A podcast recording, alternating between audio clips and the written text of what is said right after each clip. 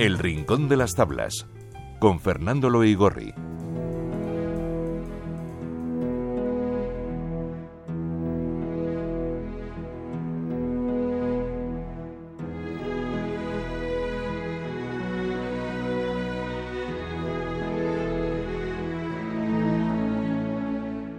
De la obra que vamos a hablar hoy, Fernando, Nuestro pueblo, que es del escritor Thornton Wilder, se dice que todas las noches, desde que se estrenó un 4 de noviembre de 1938, en algún rincón de los Estados Unidos se hace una función. Así es, tras casi 80 años desde su estreno, nuestro pueblo es uno de los grandes clásicos de lo que podríamos llamar el primer gran ciclo del teatro norteamericano con autores como O'Neill, Wilder, eh, Clifford Odets o la autora Lillian Hellman y que transcurre entre los años 1915-1945. De hecho, Thornton Wilder es tan solo nueve años más joven que el patriarca de todos ellos, O'Neill.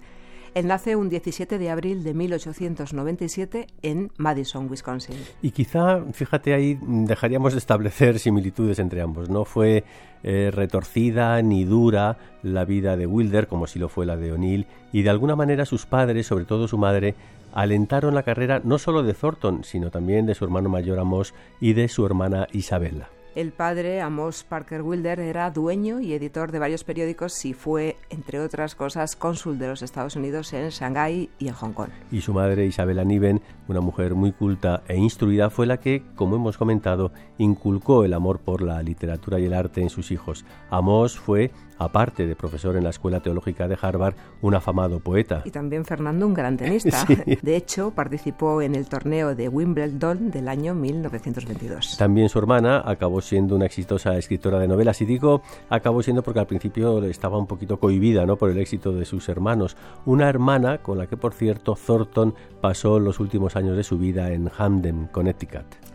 Thornton empezó a escribir muy joven, pero fue cuando estudió arqueología en la Universidad de Yale cuando pulió su escritura en la famosa hermandad literaria de la universidad llamada Alpha Delta Pi. En 1920 se graduó y ya en 1926 empieza a publicar sus primeras novelas y obras de teatro.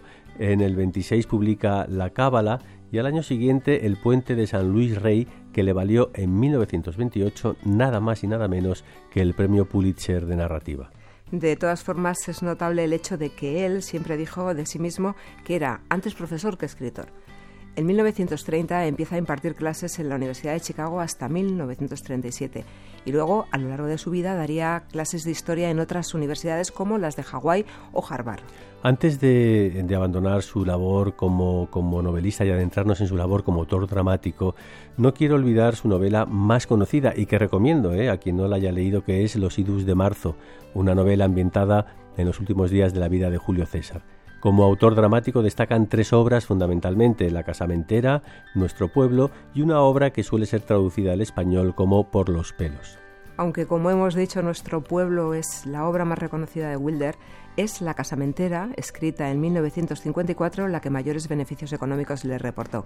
Quizá este título no les diga mucho, pero si decimos Hello Dolly. Sí, ahí, ahí ya sí, ¿verdad? Entonces a muchos de ustedes sí les sonará como una de las comedias musicales más famosas de todos los tiempos. Y que además fue llevada al cine. Thornton Wilder responde en su teatro a la temática en la que se movieron los pioneros del teatro norteamericano, en el que las obras giran en torno a conflictos familiares y que, como si fueran ondas concéntricas, van alcanzando a todas las capas de la sociedad. Esta temática se ve muy bien en las dos obras que ya hemos tratado en este programa de O'Neill, El largo viaje del día hacia la noche y Deseo bajo los olmos. Otra característica de este conflicto familiar estriba en que normalmente los hijos son más optimistas que los padres y los padres intentan mantener ese orden y esa ley que casi ellos mismos habían impuesto en un país que no la tenía. La segunda generación del teatro norteamericano con Arthur Miller o Tennessee Williams será ya más descreída, más pesimista, mucho más crítica y la generación posterior, la de los años 60, 70, con Edward Albee a la cabeza, ya no son solo pesimistas, sino que machacan todo el sistema de valores del llamado sueño americano. En todo caso, volvamos, si te parece,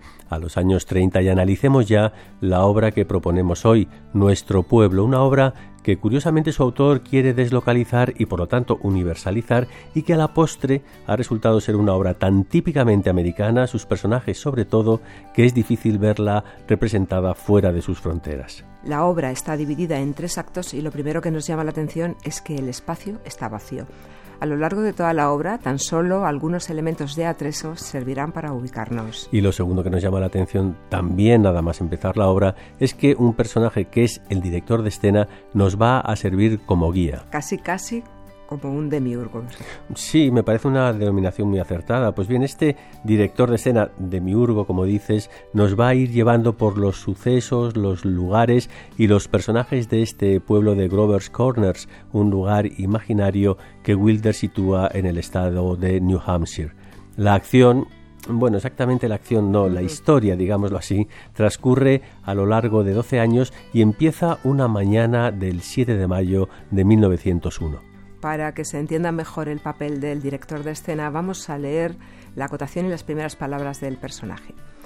Acotación. Mientras las luces del escenario se apagan, el director de escena termina de arreglar el escenario.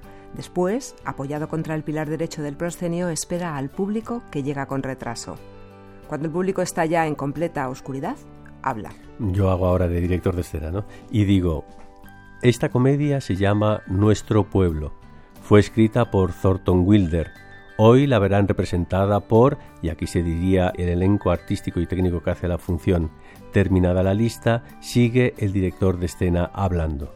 Pasaría entonces a hacernos una descripción del pueblo, del día que se inicia la historia y de los personajes que van a aparecer en ella. Aquí a la derecha está la calle mayor. Allá abajo está la estación del ferrocarril. Aquí está la iglesia congregacionista. Cruzando la calle se encuentra la presbiteriana, la metodista y la unitaria. La iglesia católica está al otro lado de la vía del tren.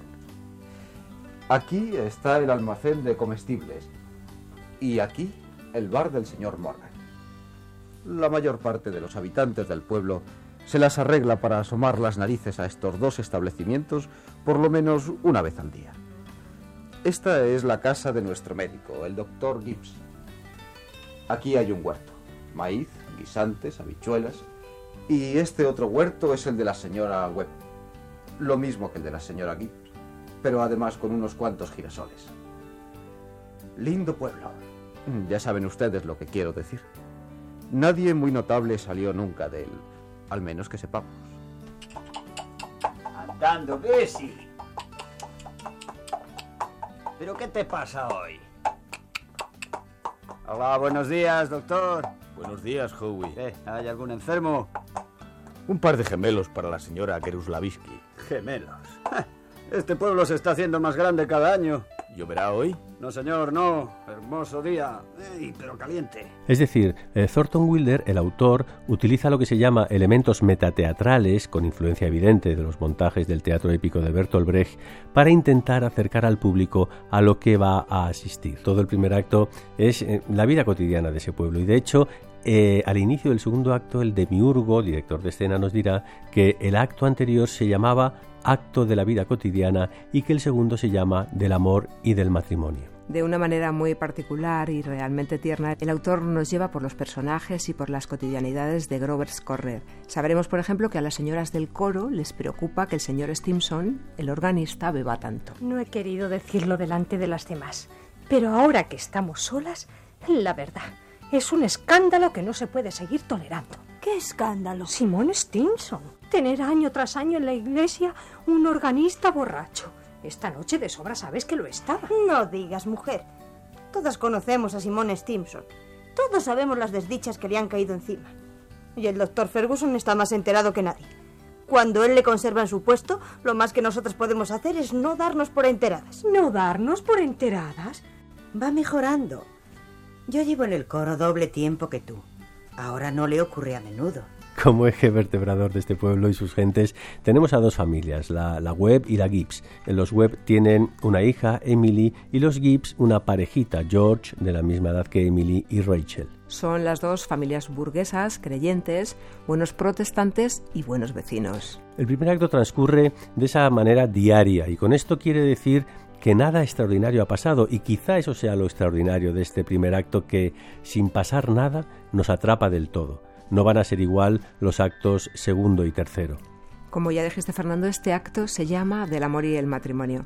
Con respecto al acto anterior han pasado cuatro años. Estamos en un 7 de julio de 1904 y han pasado tres años entre el fin del primer acto y el principio del segundo. Por supuesto, todo esto nos lo dice el director de escena de Miurgo. Luego irán apareciendo habitantes del pueblo anunciando el enlace. Por ejemplo, el lechero Howie Newson, siempre con su carro tirado por Bessie y la yegua, lo comenta con el señor Crown antes de llevarle la leche a la señora Gibbs y darle la enhorabuena por el enlace. Porque quienes se casan son su hijo George con la hija de los Webbs, Emily. Me parece que necesitaré tres de leche y dos de nata. Voy a tener la casa llena de gente. Ah, mi mujer dice que le diga a usted que esperamos que sean muy felices. De seguro lo será. Muchas gracias, Howie. Dile a tu mujer que esperamos que asista a la boda. Sí, vendrá si puede.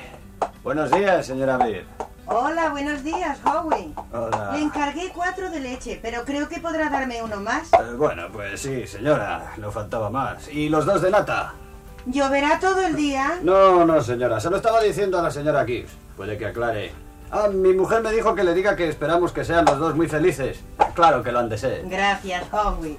Y gracias a la señora Newson. Y esperamos que vendrán ustedes todos a la boda. Sí, señora.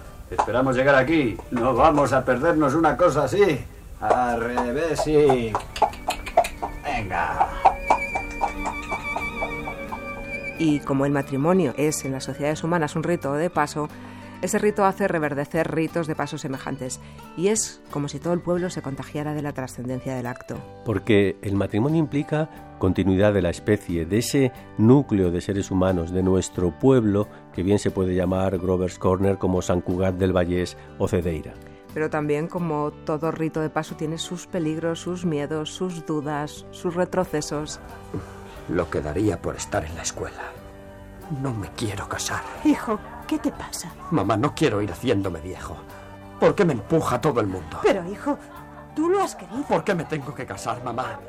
Mamá, te pregunto por última vez. No, no, Jorge, no. Ahora ya eres un hombre. Oye, mamá, escúchame.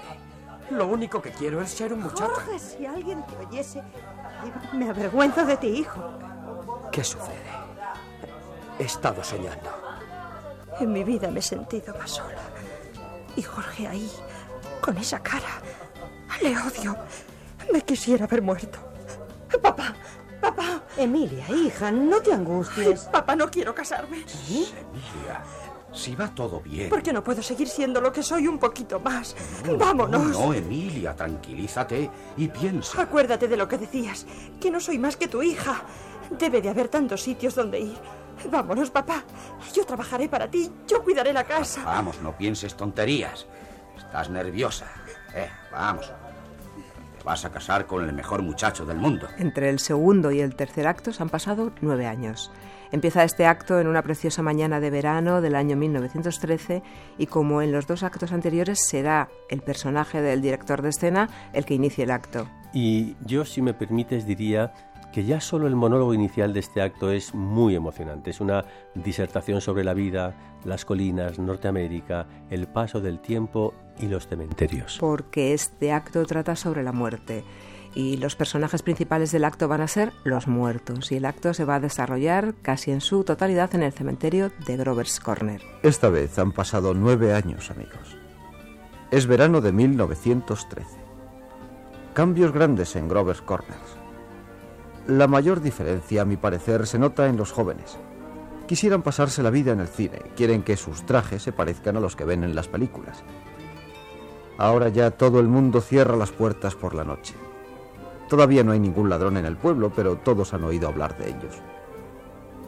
Estamos en el cementerio. No sé lo que sentir respecto a estas cosas, pero ciertamente es un lugar hermoso. Está en lo alto de la colina, barrida por el viento.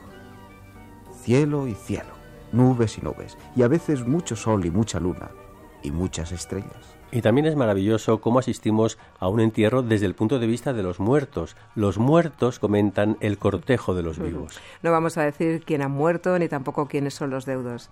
Si diremos que si el acto empieza con una disertación maravillosa, la reflexión que cierra el acto y la obra no le queda a la zaga. Nuestro pueblo es una de las grandes obras del teatro norteamericano y muy muy recomendable para ser leída.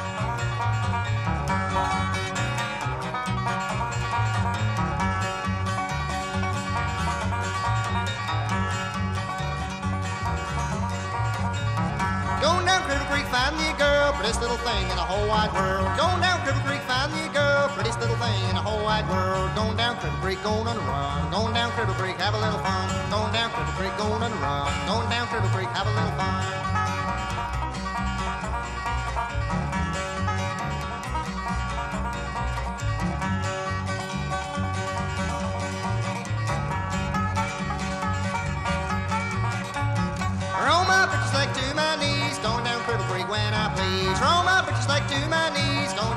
Creek when I please. Going down Cripple Creek, going on a run. Going down Cripple Creek, have a little fun. Going down Cripple Creek, going on a run. Going down Cripple Creek, have a little fun.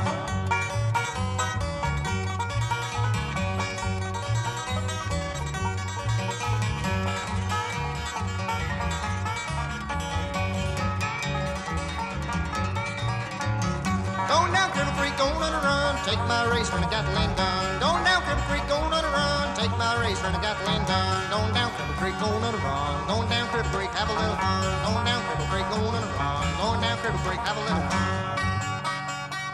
Jardines en el bolsillo. Leer.